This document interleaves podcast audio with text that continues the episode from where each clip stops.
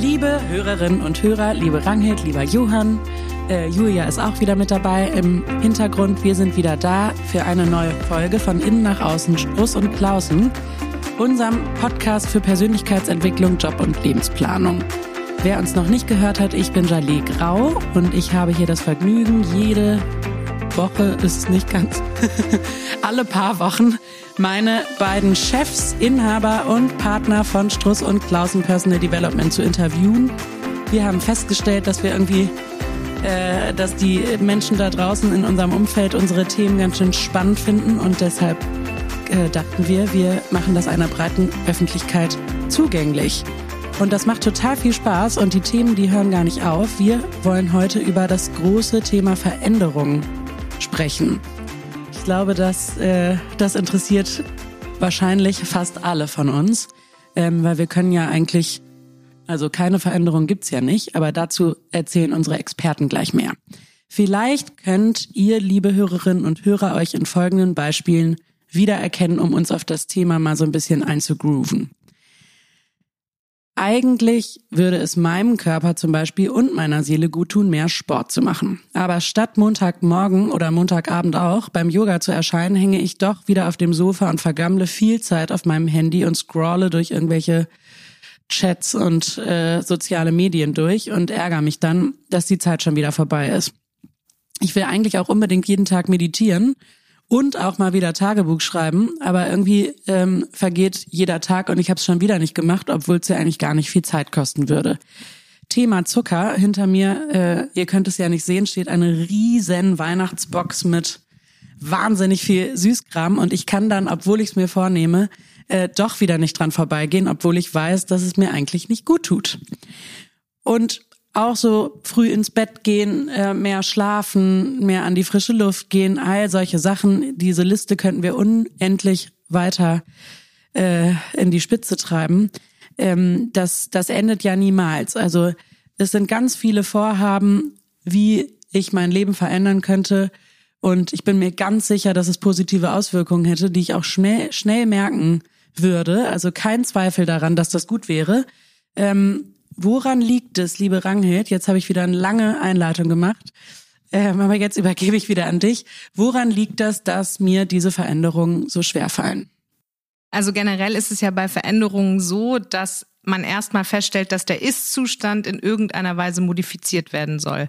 Also entweder gibt es einen Soll-Zustand, den ich lieber erreichen möchte, oder ich habe Schmerz in dem, was im Moment ist. Und wenn man jetzt sagt, du würdest gerne mehr schlafen, dann kann das vielleicht so eine rationale Vorstellung davon sein, dass es einem dann insgesamt besser ginge. Das ist vielleicht noch nicht das gleiche, wie wenn du tatsächlich unter Schlafmangel so doll leidest, dass du dich nicht mehr konzentrieren kannst und physische und psychische Einschränkungen dann davon trägst. Also erstmal ist Veränderungsvorhaben, wenn man das bewusst sich äh, vornimmt, darauf ausgerichtet, den Ist-Zustand entweder zu verbessern und in einen neuen Soll-Zustand umzuwandeln oder äh, im Hier und Jetzt vielleicht ein paar Abstriche zu machen, andere Grenzen zu setzen. Und wie du gerade so einleuchtend erklärt hast, ist die Macht der Gewohnheit wahrscheinlich einer der größten Hinderungsgründe für die nachhaltige Umsetzung der vorgenommenen Veränderungen. Aber trotzdem, also ja klar, die Macht der Gewohnheit, das, das leuchtet total ein, aber ich weiß ja, dass es total viel, viel Sinn machen würde. Wieso komme ich da aus dieser Komfortzone ähm, nicht, nicht leichter raus? Also ich weiß ja, dass mir was, das was bringen würde. Das habe ich noch nicht so richtig verstanden.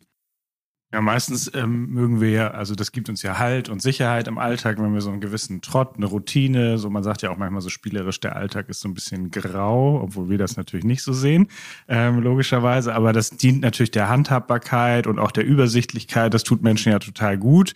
Und gleichzeitig wollen wir aber irgendwie auch Abwechslung haben. Also wir haben ja häufig so polare oder so Polaritäten oder eben unterschiedlich. Also am liebsten würde ich meditieren auf einer Party sein. So wäre es ja eigentlich am schönsten und äh, dass man so zwei Anteile hat von sich. Und wenn eben zu viel Trott oder zu viel Regelmäßigkeit, dann ist das ja das eine. Und dann will man vielleicht anfangen mal Sport zu machen oder da mal auszubrechen, aber diese Gewohnheiten, diese Routinen, die dienen ja eben als Lösung dazu, dass wir wirklich eben äh, wissen, was wir tun eigentlich und auch morgens am Montag eben nicht plötzlich diffus aufwachen und so denken, hm, müsste ich jetzt eigentlich Sport machen oder müsste ich das machen, sondern man eigentlich ziemlich genau weiß, womit man anfängt und das äh, ist ja so eine gewisse Routine. Dann übrigens kann man sich auch einfach so hinsetzen, dass Veränderung wird immer passieren. Also das, das Leben ist ja im Wandel. Deswegen könnte man noch sagen, dass nichts so beständig ist wie der Wandel. Also du könntest auch einfach nur da sitzen und äh, dann würde sich trotzdem was verändern. Du hast jetzt gerade gesagt, dass du ja weißt, dass dir da diese Veränderung gut tun würde. Und das ist ja eine sehr kopfgesteuerte, ich sollte, ich müsste, ich könnte, denn dann stelle ich mir vor, es wäre anders. Und die Macht der Gewohnheit setzt genau da an, nämlich da, wo das Gehirn entlastet wird.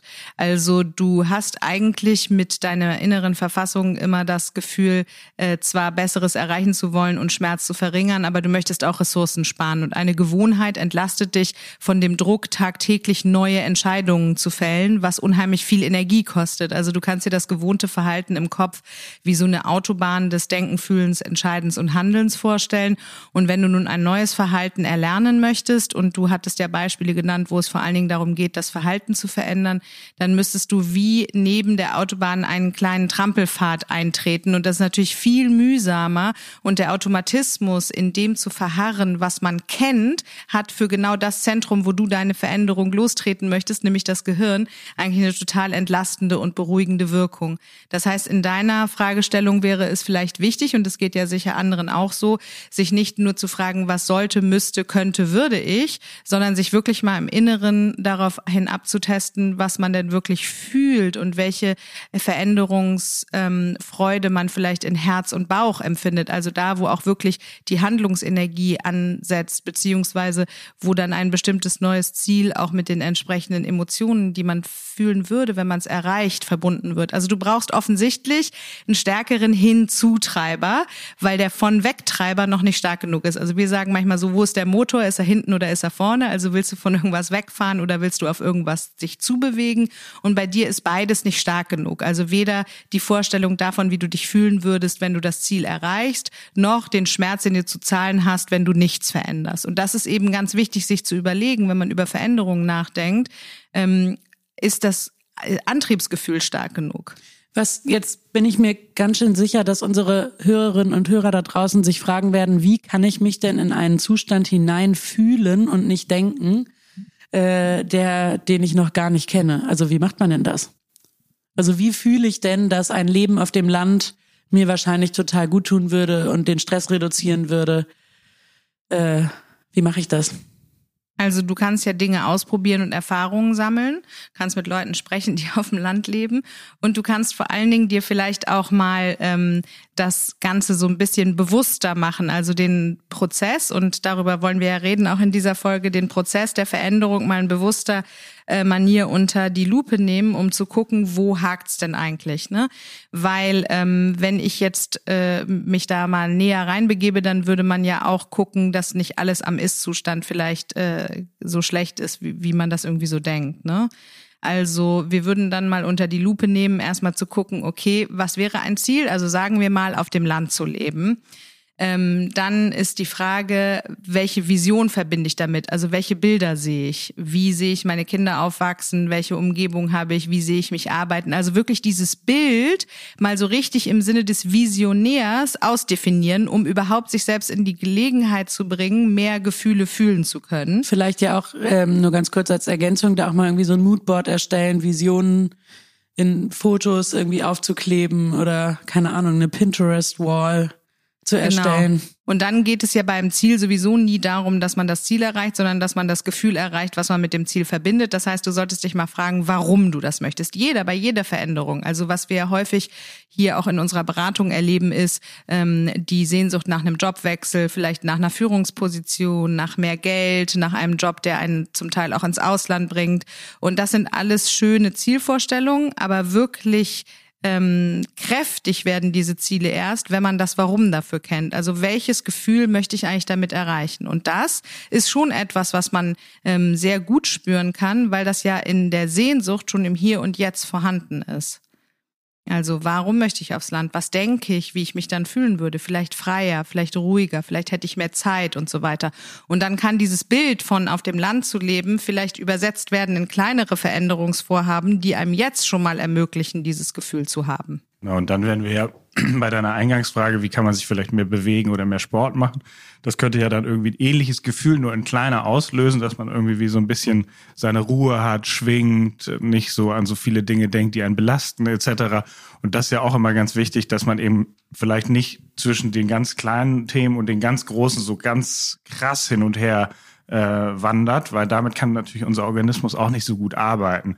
Das heißt, was Rangel ja auch gerade gesagt hat, ist, dass wir dann uns genau konkret angucken, wie wollen wir uns in einem Fall fühlen oder eben in dem großen Bild, dieses auf Land ziehen, wäre ja dann wirklich eine Metapher zu finden, wofür steht das Bild eigentlich? Also wie möchte ich mich da fühlen? Wie will ich da sein? Wie, wie sollen mich, also eben, wie will ich da leben ja eigentlich? Und das ist natürlich keine kleine Frage, muss man ja auch sagen. Insofern wäre schon auch immer die Frage, wie groß ist ja auch die Krisenerfahrung und wie groß ist der Druck? Und häufig bewegen wir uns logischerweise auch nicht, weil es so eine, ähm, es gibt eine gewisse Angst vor Neuheit. Und häufig ist das Neue, gerade wenn man so ein großes Beispiel nimmt, wie wirklich einen richtigen transformativen Umzug oder wirklich ein ganz neues Leben in Anführungsstrichen, dann ist das natürlich so neu, dass man das noch nicht so gut äh, erspüren kann. Und das würde dazu führen, dass man logischerweise eventuell das Alte, selbst wenn es manchmal ein bisschen zwickt und zwackt, einen noch mehr Halt gibt, als ins, ins Neue reinzustürzen. Das leuchtet mir total ein. Es gibt aber ja auch Veränderungen. Gerade hier kommen ja auch einige Kunden zu uns, die sagen, boah, ich träume irgendwie immer davon, mich selbstständig zu machen. Ich will endlich auch mal was gründen. Und irgendwie machen sie es nicht ähm, das ist ja was, das kann ich ja nicht, das kann ich ja nicht so ausprobieren oder mich jetzt so hineinfühlen wie, keine Ahnung, ich gehe jetzt mal jedes Wochenende aufs Land und ähm, näher mich dem Thema an. Wie könnte man denn, wie helfen wir solchen Kunden? Also da ist es eben ganz wichtig zu unterscheiden, genau das, was Johann gerade schon meinte, wofür steht das Bild überhaupt? Ne? Weil manchmal ist es so, dass ein überzeichnetes Sehnsuchtsbild eigentlich auch ein Ausdruck ist von einer inneren, ähm, von einem inneren Zustand, der eigentlich kleinere Veränderungen im Leben herbeiführen möchte, um andere innere Anteile ausleben zu können. Also bei der Frage der Selbstständigkeit würden wir uns dann damit beschäftigen, ähm, wie autonom kann jemand leben, hat die Person überhaupt das Gefühl von Entscheidungsfreiheit ähm, und ist dieses selbstständigen Bild nicht vielleicht sozusagen ein Traum davon, endlich auch erlöst zu sein von Zuständen, die im Moment plagend im Leben sind. Und dann würden wir aber weiter vorgehen und wirklich ganz ähm, strategisch und strukturell diese Hinderer, also das, was sozusagen im Moment dazu geführt hat, dass die Veränderung nicht etabliert wird, mal auseinanderzunehmen. Also zum Beispiel negative Glaubenssätze oder auch äh, der äh, sozusagen gefürchtete Verlust, der dadurch vielleicht auch ähm, eingegangen werden könnte oder so, müsste, wie zum Beispiel Einbuße im äh, monetären Bereich oder vielleicht auch eine geringe Erfolgswahrscheinlichkeit des selbstständigen Daseins. Also alles, was mit negativen Glaubenssätzen zu tun hat, zum Beispiel, würden wir dann sehr stark unter die Lupe nehmen, weil das einer der größten Hinderer ist, wenn es darum geht, Entscheidungen nachhaltig ins Leben äh, im Sinne der Veränderung äh, zu integrieren. Kannst du da mal ein Beispiel nennen? Was wäre da zum Beispiel ein Glaubenssatz? Ja, entweder aus der Familie, dass vielleicht in der Familie früher gesagt wurde, oh, wenn man selbstständig ist, dann hat man nie Freizeit und dann muss man sich immer aufopfern mhm. oder ähm, selbst in, und ständig. Genau, in der Selbstständigkeit erlebt man immer wieder Krisen, das kann man gar nicht verhindern, das ist so eine große Unsicherheit und dann steht man am Ende ohne was da oder auch auf die eigenen Kompetenzen bezogen. Ähm, ich schaffe das sowieso nicht, warum sollte mir das gelingen? Ich bin doch nicht so gut wie andere, ich habe vielleicht die Kompetenzen nicht, das Selbstbewusstsein nicht oder ähnliche Themen. Genau, und dann ist es ja auch so, je nachdem, in welcher Lebensphase ist, wäre es ja auch immer zu schauen, an welchem Punkt stehe ich eigentlich gerade, weil logischerweise, wenn man jetzt einen sehr, sehr gut bezahlten, festen Job als Angestellter oder in einer höheren Position hat, dann sind natürlich die erstmal ja auch in unserer Welt die faktischen Kosten monetärer Natur häufig gefühlt so hoch, dass man eventuell diesen Schritt als zu groß, als zu großen Sprung erlebt, so ein bisschen ins Leere und in die irgendwie Unsicherheit. Wenn man dann auch noch eine Familie hat, dann wird man vielleicht noch unsicher und dann sagt man, das geht ja überhaupt nicht. Das kann ich ja keinem zumuten. Dann bin ich irgendwie gefangen, logischerweise im Kopf. Aber dann wäre es eben die Frage, dass Rangelt ja auch gerade versucht hat, schon mal so durchzugehen, eigentlich zu gucken, eben, heißt ja dieses schöne, ähm, von Kurt Lewin gibt es diesen schönen Spruch, nicht das ist so praktisch wie eine gute Theorie, dass man wirklich sich erstmal konkret vorstellt, wie könnte das eigentlich ablaufen ohne direkt zu sagen, das muss ich gleich machen, weil das ist ja ein Riesenunterschied. Was das Gehirn ja macht, ist, dass es irgendwie dann plötzlich eine Angst erzeugt, die eigentlich nicht so richtig spezifisch ist, weil das irgendwie ne, wabert das dann so rum. Man weiß manchmal gar nicht so Paralysis bei Analysis, was bedeutet das jetzt eigentlich konkret? und dann kleine Schritte zu gehen. Also wenn wir sagen, jemand macht sich beispielsweise selbstständig, dann würde es ja auch für uns immer heißen, probier es doch erstmal an einem kleinen Moment aus. Und wenn man das dann gespürt hat, kann es ja sein, dass man sagt, ach stimmt, eigentlich habe ich mein Leben lang schon gecoacht, nur habe dafür kein Honorar berechnet, sondern das war sozusagen Teil meines Aufgabe, meine Aufgabe als Mutter, meine Aufgabe als Vater, meine Aufgabe als Partner, meine Aufgabe vielleicht als Teamlead oder ähnliches. Ja, oder schreibt mal einen Businessplan, ne, damit es ein bisschen konkreter wird. Was sind denn noch? Ja, nicht jedermanns oder Frau's Sache, aber ja, das könnte da, man auch machen. Da kommen wir ja dann ins Spiel. Ähm, was wichtig ist bei dieser Analyse ist auch, finde ich, ähm, äh, dafür bin ich ja hier auch immer so ein bisschen die Stimme, bei einer klaren Struktur zu bleiben. Also wenn ich mich mit den negativen Glaubenssätzen äh, auseinandergesetzt habe und erkannt habe, dass es eine Macht der Gewohnheit gibt, dann ähm, würde ich zusätzlich noch mal gucken, wie beeinflussen mich eigentlich die Meinungen anderer. Also äh, welche ähm, unterschiedlichen Auswirkungen hätte meine Veränderung in meinem sozialen Umfeld. Weil was wir feststellen, auch in unseren Beratungen, ist, dass zum Beispiel jetzt mit dem Beispiel der Selbstständigkeit ähm, die Leute häufig auch Angst davor haben, dass sie dann in ihrer Peer Group nicht mehr so gut ankommen oder dass andere Zweifel ausdrücken. So, damit würden wir uns dann beschäftigen. Und das ist für das Veränderungsvorhaben super wichtig, sich einmal zu überlegen, okay, wessen Stimmen höre ich denn eigentlich im Kopf? Mit wessen Feedback habe ich innerlich zu kämpfen? Ne? Weil das ja äh, sozusagen eine, ähm, ein, eine Hinderer im Sinne der Veränderung wäre, den man auch äh, gut überwinden könnte. Und dann gibt's einfach noch ganz faktische Themen, die einen daran hindern, so große Entscheidungen zu treffen. Man kann nicht in jeder Lebenssituation eine Veränderungsentscheidung treffen, weil Veränderung total viel Energie kostet.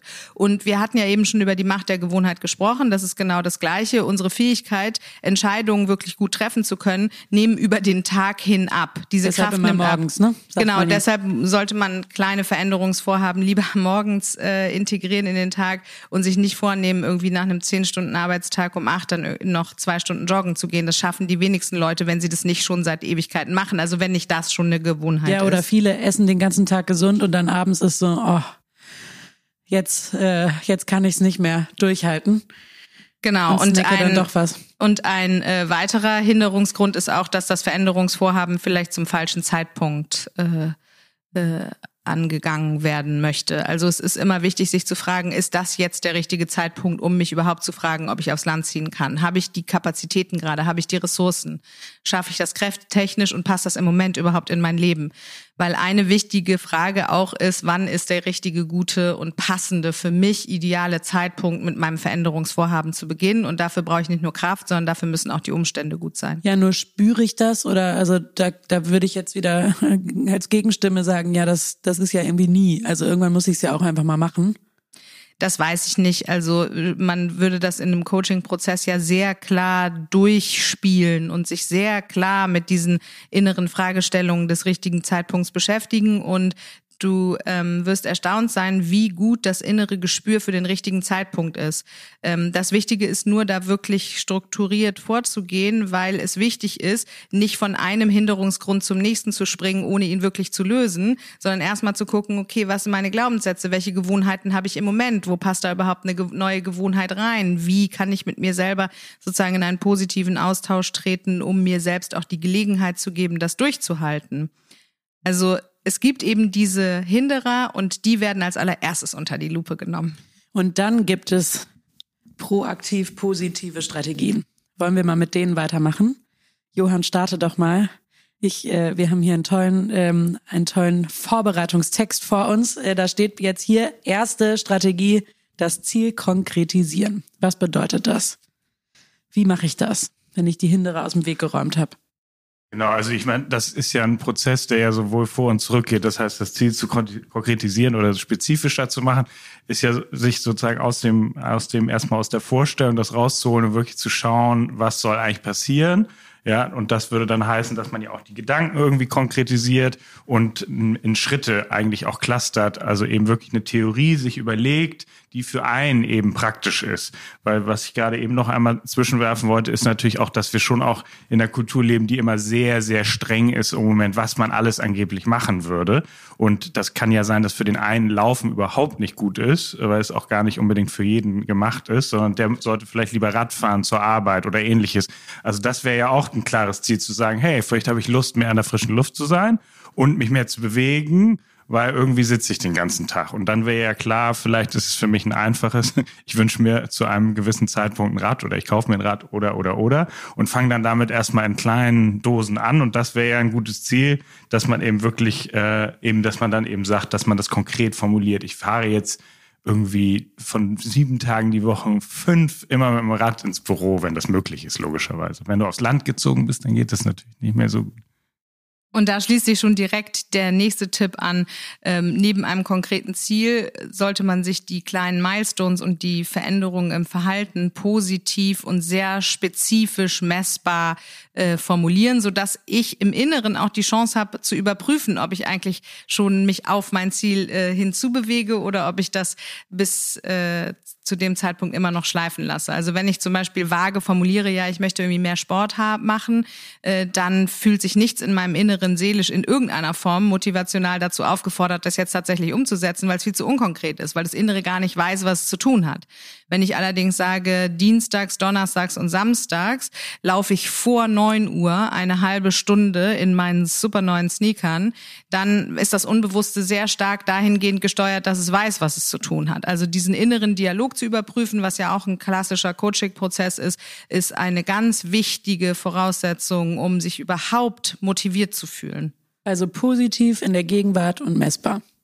Genau, das Ziel muss attraktiv sein. Das ist auch noch ganz wichtig. Viele Menschen übernehmen Ziele von anderen, weil sie denken, man sollte es mal machen und stellen dabei aber nicht genau fest, wie stark das Innere eigentlich dagegen rebelliert. Wie das Laufen, ne? Das eben, was Johann ja. ja gesagt hat, wenn das nicht für jeden was ist und ich denke, ich muss auch laufen, weil alle laufen und es macht mir so gar keinen Spaß, dann genau. überprüfen, ob ich's, ob ich's wirklich will. Ne? Dann kommt nicht genug Veränderungsenergie oder Volition zusammen. Also dann habe ich nicht genug Motivation, das auch zu tun. Und nochmal dieser Trampelfahrt neben der Autobahn, äh, selbst das, was man will, auch da ist es wichtig, ein gutes Erwartungsmanagement zu betreiben, ist trotzdem schwer umzusetzen, weil man sich eine alte Gewohnheit abgewöhnen muss oder eine neue antrainieren muss. Wie lange dauert das nochmal? Es gibt doch da so ein ein Wert, oder? Wie lange dauert es, bis eine neue Gewohnheit etabliert ist? Da gibt's total unterschiedliche äh, Theorien drüber. Man sagt, wenn man 30 Tage lang etwas am Stück gemacht hat, ist die Wahrscheinlichkeit sehr groß, dass es am 31. Tag langsam, langsam besser oder leichter fällt.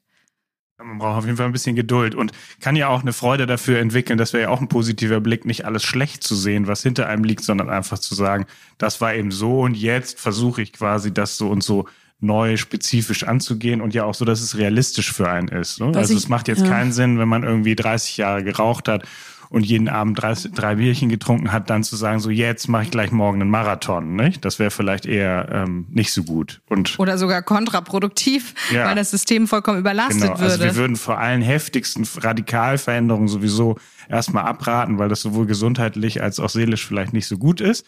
Aber dann, wenn man es realistisch sich macht, was wäre für mich eigentlich konkret gut, dann würden wir da sehr zu raten. Das super Beispiel, einmal ganz kurz noch, äh, rangelt, äh, ist schon wieder in den Startlöchern, äh, Zähne putzen, ja? Also ich würde mal sagen, wir wurden alle als Kinder gezwungen, Zähne zu putzen. Ähm, das hat uns bestimmt nicht viel Spaß gemacht und wir machen's.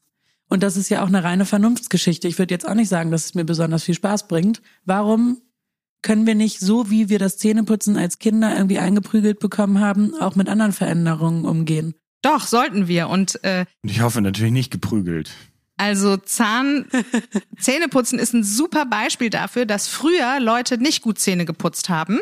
Da kommen wir gleich zu einem nächsten Förderer für Veränderung.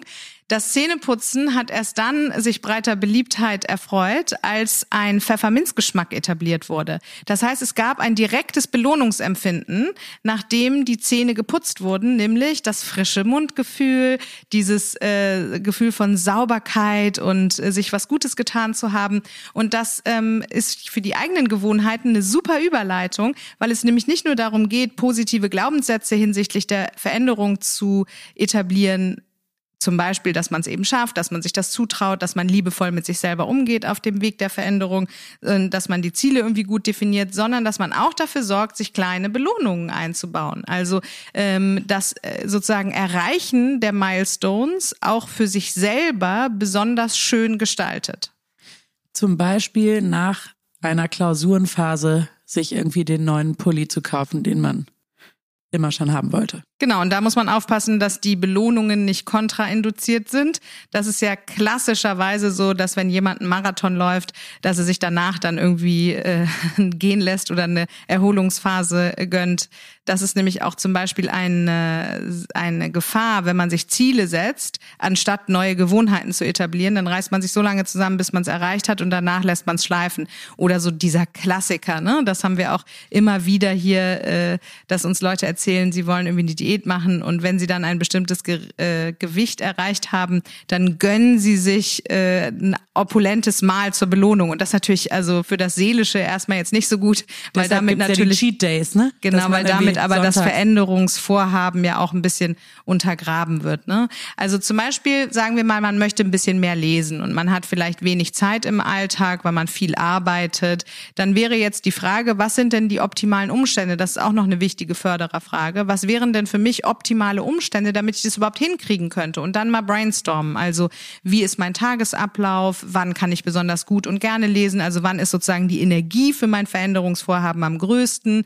Ähm, wie muss es um mich herum aussehen, damit ich Lust habe? Welche Leute könnten daran beteiligt sein, mit denen ich mich vielleicht über die Inhalte austausche? Also sich wirklich positive Fragen hinsichtlich des Gelingens zu stellen, das fördert auf jeden Fall die Lust. Super, genau. Also beim Lesen kenne ich selber auf jeden Fall das Handy in einen anderen Raum legen, wenn man da reizoffen ist, dass man dann nicht irgendwie jedem Impuls folgt. Ähm, was gibt es noch für Veränderungsstrategien? Wir hatten ja jetzt schon die optimalen Voraussetzungen, Gewohnheiten etablieren. Johann, vielleicht kannst du mal den nächsten Punkt starten. Was müssen wir noch machen?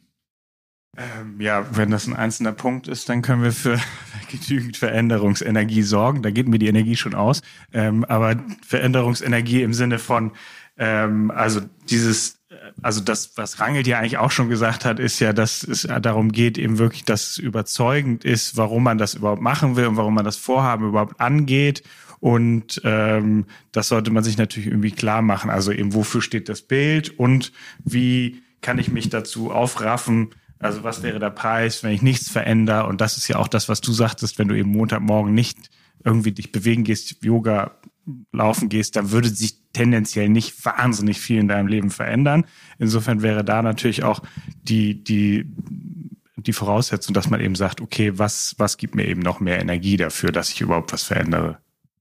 Und dann muss man sich auch fragen, wie sind andere Lebensbereiche im Moment aufgestellt, die außerhalb des Veränderungsbereiches liegen, weil ich natürlich eine Stabilität brauche, um diese Energie auch zur Verfügung zu haben. Das Also ist ja nochmal ein neuer Punkt. Ne? es gibt ganz häufig so Krisensituationen oder Schwellensituationen im Leben von Menschen, in denen sie dann das Gefühl haben, es muss alles anders sein, als es vorher war. Typischerweise eine Trennung oder ein Jobverlust.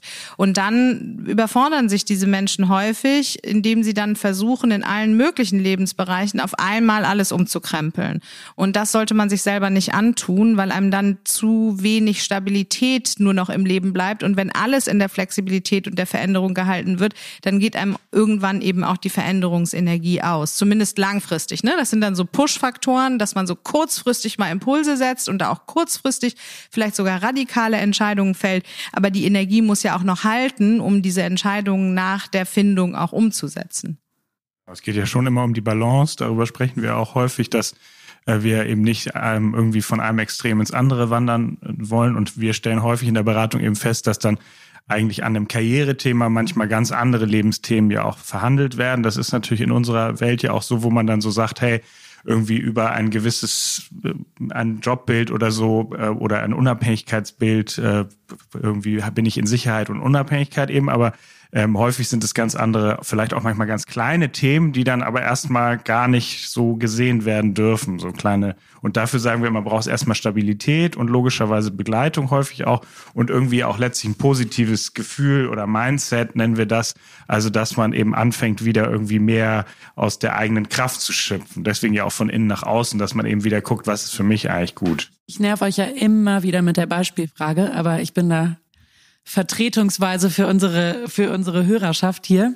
Ähm, was kannst du vielleicht aus unserer Beratungspraxis mal ein Beispiel nennen, was so kleine Veränderungen, also wenn jetzt zum Beispiel ein Kunde kommt, der sagt, mein Job ist ganz furchtbar, ich weiß nicht, was ich tun soll.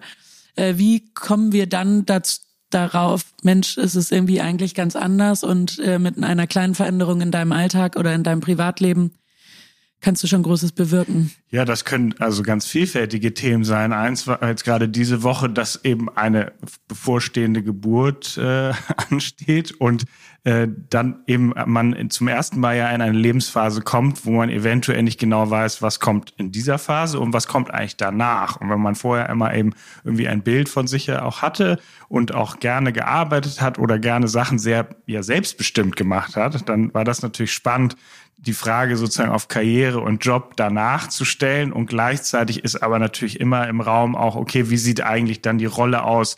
Eben nicht mehr zu zweit als Paar, sondern zu dritt und so weiter und so fort. Und das ist natürlich total spannend. Und dann aber zu sagen, hey, das ist auch wichtig, dass man drauf guckt, was ist eigentlich, was macht Spaß, was macht Freude. Also auch den Blickwinkel wieder so ein bisschen darauf zu richten, dass eben dann nicht gleichzeitig alles irgendwie wegbricht oder alles schlecht ist oder man nur in einem Feld plötzlich äh, die Sicherheit herstellen kann. Also es unterscheidet sich ja auch nach Altersstufe ähm, oder Spanne, mit welchen Veränderungswünschen die Menschen zu uns kommen.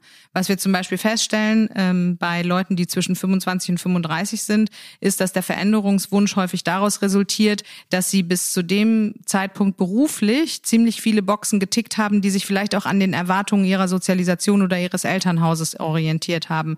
Und Menschen in diesem Alter kommen häufig mit dem Veränderungsvorhaben zu sagen, ich will etwas machen, was besser zu mir passt, als das, was meiner Rolle im Leben äh, aus dem, was meine Herkunft definiert hat, entspricht. Also jetzt habe ich BWL studiert, jetzt war genau. ich mal in einer Beratung genau. und so, und dann jetzt? ist zum Beispiel die Frage hinsichtlich der Themen, die Veränderungen auch fördern können, ähm, immer die nach den Werten auch. Also welche Werte sind überhaupt wichtige Treiber in meinem Leben und wichtige Leitsterne meines Denken, Fühlens und Handelns. Und äh, in dem Beispiel von Jörn war es ja jetzt auch gerade so, dass in dem Moment, wo man dann ähm, vielleicht Mutter wird, äh, sich die Werteprioritäten doch noch einmal so ein bisschen äh, oder so stark verändern, äh, dass man den bis dato ausgeführten Job eventuell auch in Frage stellt. Ne? Und für das Veränderungsvorhaben Vorhaben ist dann aber ganz wichtig, die Machbarkeit auch nicht aus dem Auge zu verlieren, weil der Kopf natürlich sehr große Szenarien und tolle Visionen kreieren kann und Wunschbilder, die auch immer so ein bisschen so einen Retter- oder Erlösungsgedanken mit sich bringen und das dann wieder runterzubrechen auf die Realität des Alltags. Also wenn man sich zum Beispiel überlegt, dass jeder Tag eigentlich so ein kleines Abbild des Gesamtlebens sein könnte, dann sind es die kleinen Dinge, die kleinen Gewohnheiten, die letztendlich das große Bild ändern. Und deshalb geht es da auch immer wieder darum zu sagen, was ist denn heute machbar für mich? Mhm. Und das Spannende ist, dass wir häufig äh, denken, dass wir es durchs Gestalten oder durch eine, so eine Art Überbetriebsamkeit alles in den Griff kriegen. Gerade bei diesem Thema, was ich eben sagte, ist es ja eigentlich, dass man eigentlich hier Kraft braucht, um eigentlich die Zeit abzuwarten, weil man eben gerade nicht genau weiß, wie es dann aussieht. Und das ist eigentlich auch eine wichtige Aufgabe, die man vielleicht so ein bisschen ja auch zum Thema Veränderung, dass man eben nicht immer alles kontrollieren kann und auch nicht alles wissen kann und sich logischerweise aber mit einer guten Theorie oder wie wir es jetzt ja gerade mit diesen smarten Zielen durchexerziert haben, dass man sich logischerweise vorbereiten kann bis zum gewissen Grad.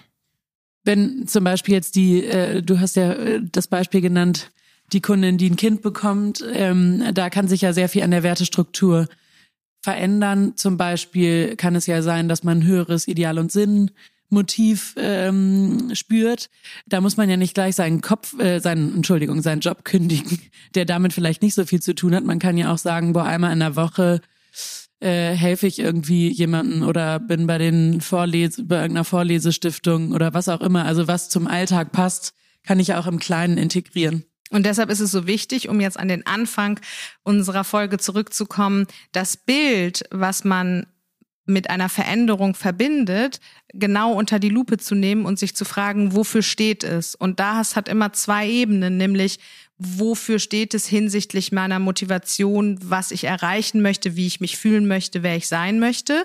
Also wie lässt es sich übertragen auf einen Gefühlszustand, den ich im Grunde genommen erreichen möchte. Und auf der anderen Seite, wie lässt es sich übertragen auf das, was ich eventuell nicht mehr haben möchte in meinem Leben. Und da lohnt sich eine strukturierte Betrachtung, weil nur wenn ich mich damit tiefgehend auseinandersetze, komme ich aus der Schleife raus, dass ich ständig denke, ich müsste, ich sollte, ich könnte doch was anderes machen, aber letztendlich den ersten Schritt nicht gehe. Ja, und vielleicht auch nochmal den Unterschied ziehen, äh, ziehen zwischen echt kleineren Alltagsthemen, die einen so bewegen und dann irgendwie vielleicht auch größeren Lebensentscheidungen und eben auch zu schauen, was ist eigentlich wirklich mein Wunsch oder der Wunsch für das Familiensystem, in dem man sich eben bewegt und was ist möglicherweise auch eine Sehnsucht und dahin zu gucken, auch was die Sehnsucht vielleicht auch einem gar nicht im Sinne eines, das muss ich machen, sondern vielleicht zu gucken, auch wieder, welches Bild steckt eigentlich dahinter. Gutes Fazit, oder? Rangelt, du Super siehst auch ganz Fazit. zufrieden aus. Sehr gut. Dann schließen wir diese Folge für heute ab. Ähm, wir freuen uns immer, wenn ihr uns schreibt. Bitte an von innen nach außen at struss und klausen.de oder eine Direct Message bei Instagram an struss und klausen. Wir freuen uns über Anregungen, wir freuen uns über irgendwie eure Kritik. Äh, Fragen dürft ihr uns auch gerne stellen. Und ähm, natürlich freuen wir uns auch riesig über Bewertungen bei Apple Podcast. Bis zum nächsten Mal und vielen Dank fürs Zuhören. Tschüss.